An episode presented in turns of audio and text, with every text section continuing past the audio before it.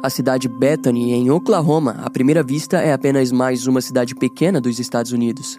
No entanto, nos últimos anos, a unidade de casos arquivados da cidade vem tendo dificuldades em lidar com um caso específico e assombroso: o do assassinato brutal de uma jovem que não teve chance de chegar aos seus 20 anos de idade. Por anos, diversos tipos de criminosos registrados foram investigados, e o erro policial viria a custar o bem-estar de diversas pessoas envolvidas com a vítima. Diante esse cenário conturbado, no episódio de hoje vamos conhecer o misterioso caso do homicídio de Karina Saunders.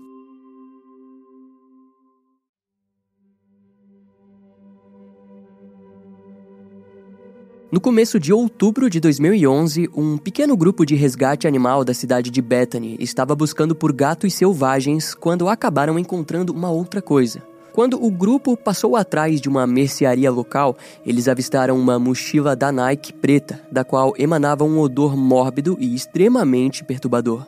Imaginando o pior, a polícia foi imediatamente acionada. Quando os primeiros oficiais chegaram, eles descobriram que próximo da mochila havia outra sacola menor, na qual roupas sujas tinham sido guardadas.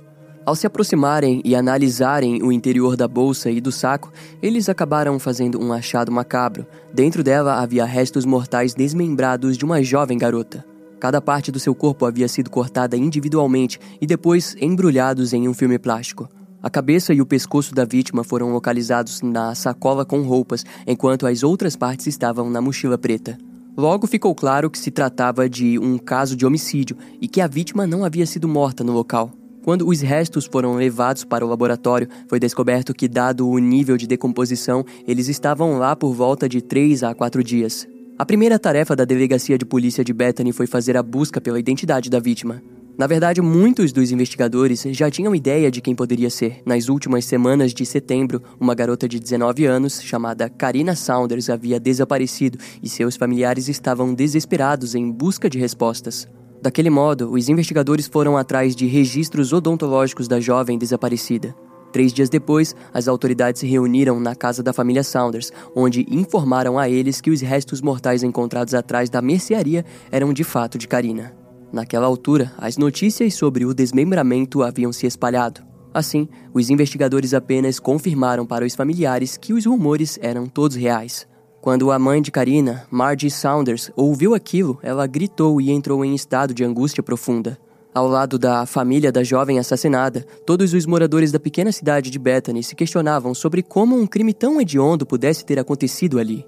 Nos dias seguintes, familiares, amigos e alguns moradores se reuniram próximos do departamento de polícia de Bethany, onde fizeram uma grande noite de vigília. O seu funeral aconteceu na igreja Nazareno, a mesma a qual Karina havia comparecido na semana em que desapareceu. Posteriormente, o seu corpo foi enterrado no cemitério Mustang, em uma lápide com um formato de borboleta.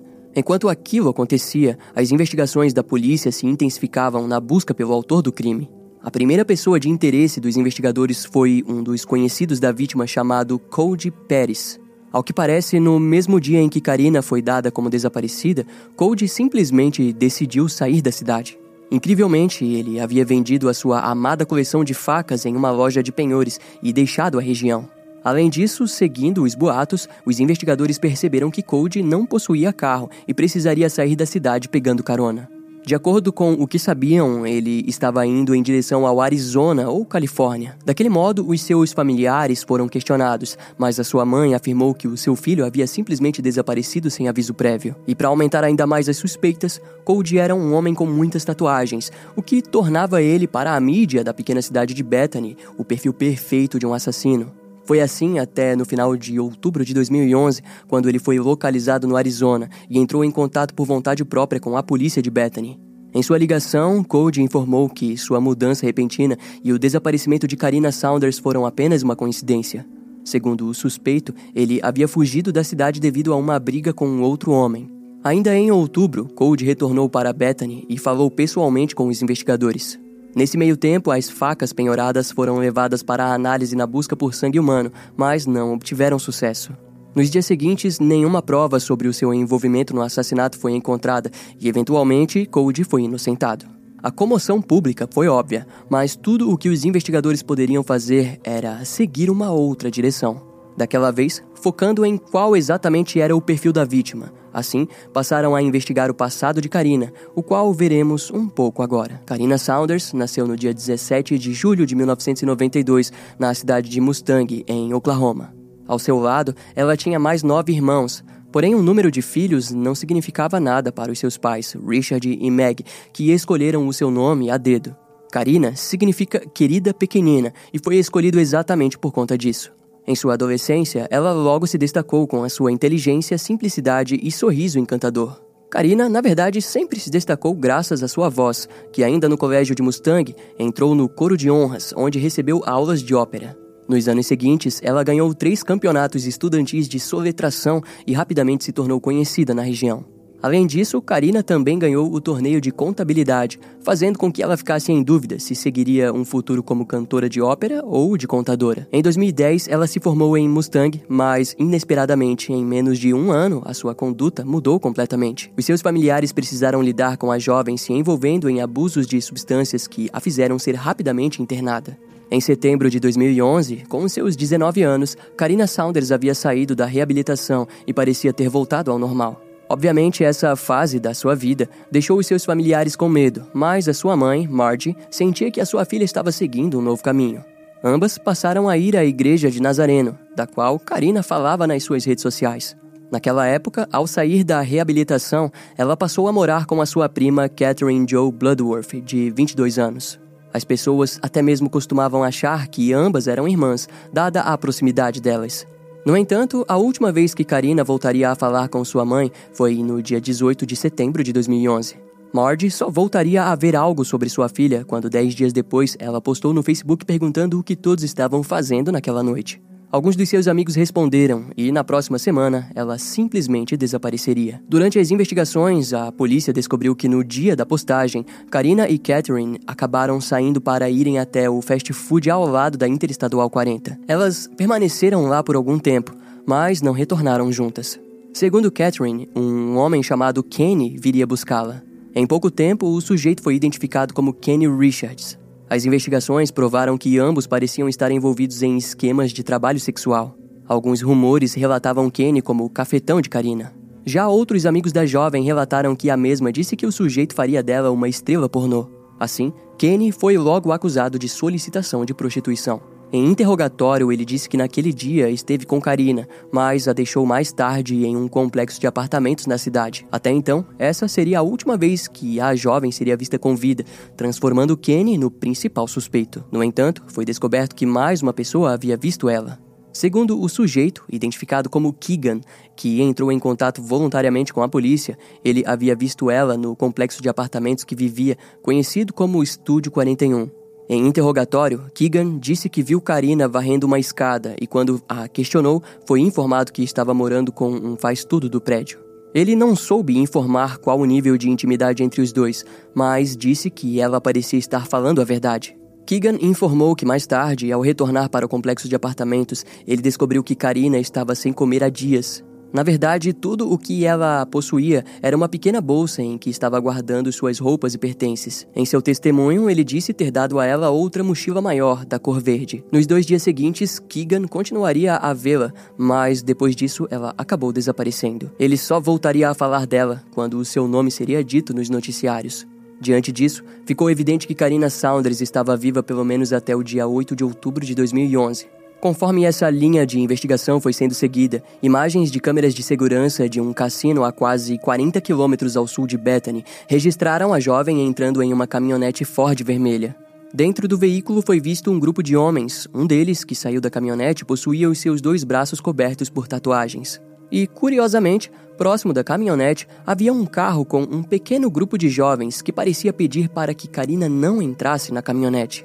E, infelizmente, as autoridades jamais conseguiram localizar qualquer pessoa que tenha aparecido nas câmeras de segurança. A polícia descobriu que nos dias seguintes a isso, a prima de Karina, Catherine, passou a receber mensagens de textos ameaçadoras. Inicialmente ela não entendia as mensagens, mas logo notou que o desaparecimento de sua prima poderia ser o motivo daquilo. Quando as mensagens foram vistas, o sujeito garantia que enterraria Catherine ao lado de Karina. Em pouco tempo, esse suspeito foi logo identificado como Matthew Kyle Savage, Ao ser questionado, ele disse que não fazia ideia que estava mandando mensagens para a prima de Karina. A polícia não acreditou no que Matthew disse. Porém, fato é que as mensagens não eram incriminadoras.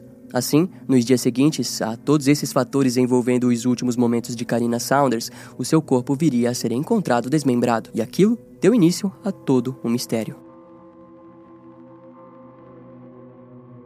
O departamento de polícia de Bethany teve ajuda do FBI, mas quem chefiava as investigações eram eles. Ao longo da investigação, foram entrevistadas mais de 80 pessoas, sendo em sua maioria viciados em drogas ou traficantes. Algumas pessoas do círculo social de Karina foram inocentadas, como Cody Pérez, por exemplo. Em contrapartida, Matthew Cale Savage, que havia enviado mensagens estranhas para a prima de Karina, rapidamente voltou a receber a atenção dos investigadores. No entanto, em entrevista, ele conseguiu se manter inocente e longe de qualquer evidência que incriminasse o rapaz. Investigações geográficas apontaram para uma casa localizada na rua S. Harvey, que estranhamente havia sido demolida no mesmo instante que o corpo de Karina foi encontrado. Entrevistas com os moradores da região apontaram para o fato de que o lugar costumava ser usado para o consumo ou venda de drogas além de ser frequentemente usado por criminosos pequenos, profissionais do sexo e outras coisas ilegais. Curiosamente, a polícia possuía vários registros de chamadas feitas para aquela residência, principalmente no ano de 2010, quando um criminoso sexual tentou cometer suicídio no local. O local chegou a ser investigado, mas lá não havia nada que pudesse apontar para o assassinato de Karina. E enquanto buscas eram feitas que não levavam a lugar nenhum, o resultado da necrópsia eram analisados de maneira profunda. De acordo com os investigadores, os detalhes da sua morte era a principal prova que poderia apontar para o tipo de criminoso que procuravam. Para o público, o desmembramento era o único detalhe conhecido, mas naquela altura a polícia não conseguiu recuperar partes importantes do corpo em particular suas mãos e pés, além de algumas partes do antebraço, seu seio esquerdo e suas roupas, já que o cadáver foi encontrado completamente despido. Em suas coxas, o legista conseguiu encontrar vestígios de fita adesiva, além de algumas contusões em seu rosto, indicando uma possível tortura. O detalhe mais curioso foi de que o criminoso, em algum momento, tentou remover a tatuagem das costas de Karina, que dizia Queen Spade, ao que parece, aquilo foi feito na intenção de atrasar a identificação do corpo. Além disso, o cabelo de Karina foi cortado sem motivo aparente. E, embora podemos teorizar que o criminoso tentou atrasar a identificação, ele ainda deixou restos bem importantes, como a própria cabeça da garota. Em outras palavras, por qual motivo ele levaria o restante? Há quem diga que ele tenha levado como forma de troféus. No entanto, análises toxicológicas apontaram para o fato de que Karina foi drogada antes de ser morta. Em seu fígado foram encontrados vestígios de tramadol, um analgésico comumente usado para tratar dores pós-cirurgia. Na época, o medicamento não era prescrito, assim, qualquer pessoa poderia consegui-lo com uma certa facilidade. O ponto mais perturbador era de que os patologistas não conseguiam informar se Karina havia sido desmembrada ainda viva ou não. Diante a revisão do caso e do relatório da necrópsia, os investigadores acreditavam que estavam procurando por mais suspeitos, mas não sabiam dizer a motivação real do assassinato. E aquilo levou o caso para um grande beco sem saída. Foi em meados de 2012 que uma testemunha chamada Tia disse ter encontrado no celular do seu amigo, Luiz, um vídeo em que o desmembramento de Karina Saunders era visto. A mulher conhecia a jovem, pois no passado havia sido babá de Karina. O tenente da polícia de Bethany, J.R. Jenks, disse que o vídeo era extremamente gráfico e o tal Luiz era visto cortando o pé direito de Karina. E dessa maneira, em julho de 2012, Luiz Ruiz, de 37 anos, foi acusado de assassinato em primeiro grau de Karina Saunders. Ao seu lado estava Jimmy Massey, de 33 anos, que se encontrava preso desde dezembro de 2011 por tráfico de drogas. A polícia notou que a ficha criminal de ambos era extensa e se estendia para muito mais longe do que apenas Oklahoma. Seguindo a linha de investigação, os investigadores acreditavam que Luiz e Jimmy estavam administrando um tipo de organização criminosa. Um terceiro membro, Francisco Gomes, também foi preso sob acusação, mas logo foi inocentado do seu envolvimento no assassinato. Em contrapartida, provas continuaram a ser juntadas contra Luiz Ruiz. Foi então que uma segunda testemunha, chamada Michelle, se apresentou para as autoridades, alegando que havia sido sequestrada e forçada a assistir o assassinato de Karina. Em testemunho, a mulher alegou que a morte de Karina ocorreu como forma de demonstrar poder. Luiz desejava apresentar o que aconteceria caso alguém não seguisse os seus planos criminosos envolvendo o tráfico humano e prostituição. Segundo Michelle, o desmembramento ocorreu na casa da rua S. Harvey. No entanto, o problema era de que, embora tivessem testemunhas e o vídeo, aquilo talvez não fosse suficiente para garantir a prisão dos suspeitos. Quando as prisões foram feitas, o temor público foi notável. A própria polícia espalhou a ideia de que a pequena cidade de Bethany tinha sido invadida pela criminalidade mexicana. Obviamente, isso resultou em uma grande jornada de sensacionalismo envolto de tráfico humano, escravidão sexual e desmembramentos. Ao mesmo tempo, pessoas passaram a questionar as testemunhas da polícia. Afinal, estávamos falando de diversas pessoas sem nenhum tipo de credibilidade acusando uns aos outros. E o principal, aonde de fato estava o vídeo? Logo ficou claro que os investigadores, na verdade, ainda estavam procurando a pista mais sólida de todo o caso, o tal vídeo do desmembramento. Diversos celulares, câmeras, discos rígidos, cartões e outros dispositivos foram confiscados dos suspeitos, mas nenhuma notícia do vídeo. E assim, conforme as semanas passavam, ficou claro de que a polícia em nenhum momento esteve em posse do vídeo que conectava todas aquelas pessoas ao assassinato. Além do mais, a testemunha identificada como tia viria a mudar o seu depoimento. Ao que parece, em nenhum momento ela havia visto o vídeo e apenas ouvido falar da sua existência. Em outras palavras, toda essa linha investigativa foi inútil. No início de 2013, o Ministério Público do Condado de Oklahoma saiu em peso em cima das autoridades de Bethany. No mês seguinte, o chefe da polícia, Phil Coley, disse em uma coletiva pública que o caso deveria ser levado para novas perspectivas. No entanto, a promotoria estava ciente de que as autoridades locais estavam tentando conectar os suspeitos à força nas investigações. Primeiro, o vídeo sequer existia. Segundo, os depoimentos das testemunhas eram extremamente conflitantes. Assim, as acusações contra Luiz Ruiz e Jimmy Massey foram rejeitadas pelo tribunal. Os advogados dos suspeitos criticaram as investigações, alegando que em nenhum momento tiveram evidência real de algum crime. Luiz foi liberado, mas Jimmy permaneceu preso enquanto aguardava o seu julgamento por tráfico de drogas. Eventualmente, ele seria condenado a 10 anos de prisão por aquilo. E, diante o fracasso, o departamento de polícia de Bethany voltou a ser criticado, além de que a própria promotoria foi acusada de ter perdido a fé na investigação. E, para piorar, o chefe das investigações do assassinato de Karina, o capitão Jenks, foi dispensado da polícia. Posteriormente, ele foi apontado por 11 acusações de furto de substâncias controladas, mas depois as acusações foram retiradas. Em 2014, Jenks voltaria a ser reintegrado à polícia e logo depois aposentado. Junto a ele, o tenente Austin Warfield foi demitido após resultados de uma investigação interna envolvendo o caso de Karina Saunders. Em pouco tempo, o homicídio perdeu espaço para um grande escândalo envolvendo relações públicas locais. E quem seguiu o embalo foi Luiz Ruiz, que acusou a cidade e o departamento de polícia, alegando que foi vítima de uma lei falha, onde o caso criminal contra ele foi manipulado. Em 2016, o homem conseguiu receber 50 mil dólares em decorrência dos processos. A sua vitória veio principalmente devido ao fato de que sua imagem pública foi arruinada diante as acusações de um assassinato tão hediondo. Nos próximos anos, Luiz Ruiz teria dificuldades de ser separado da terrível história sobre tráfico humano, prostituição e homicídio. Essa reviravolta faria com que o caso passasse para as mãos do escritório de investigação do estado de Oklahoma, onde um suspeito antigo voltaria a receber atenção pelo seu papel nessa história. Talvez você ainda se lembre de Kenny Richards, uma das últimas pessoas a verem Karina Saunders com vida. Ele era um homem mais velho que tinha um relacionamento peculiar com a vítima. Há rumores que afirmam a sua participação como cafetão na vida da garota, mas muito pouco se sabe sobre isso. Assim, em 2016, os novos investigadores do caso voltaram a pensar sobre o último dia do sujeito com Karina, onde ele disse ter deixado ela em um complexo de apartamentos na Avenida Rockwell. Curiosamente, foi descoberto que em março de 2012, o nome de Kenny voltou a ser dito em um caso isolado da morte de uma dançarina do clube Night Trips em Oklahoma. A morte da garota foi considerada suspeita, pois havia a crença de que o trauma em sua cabeça era sinal de um crime sujo, mas o caso não foi considerado um homicídio.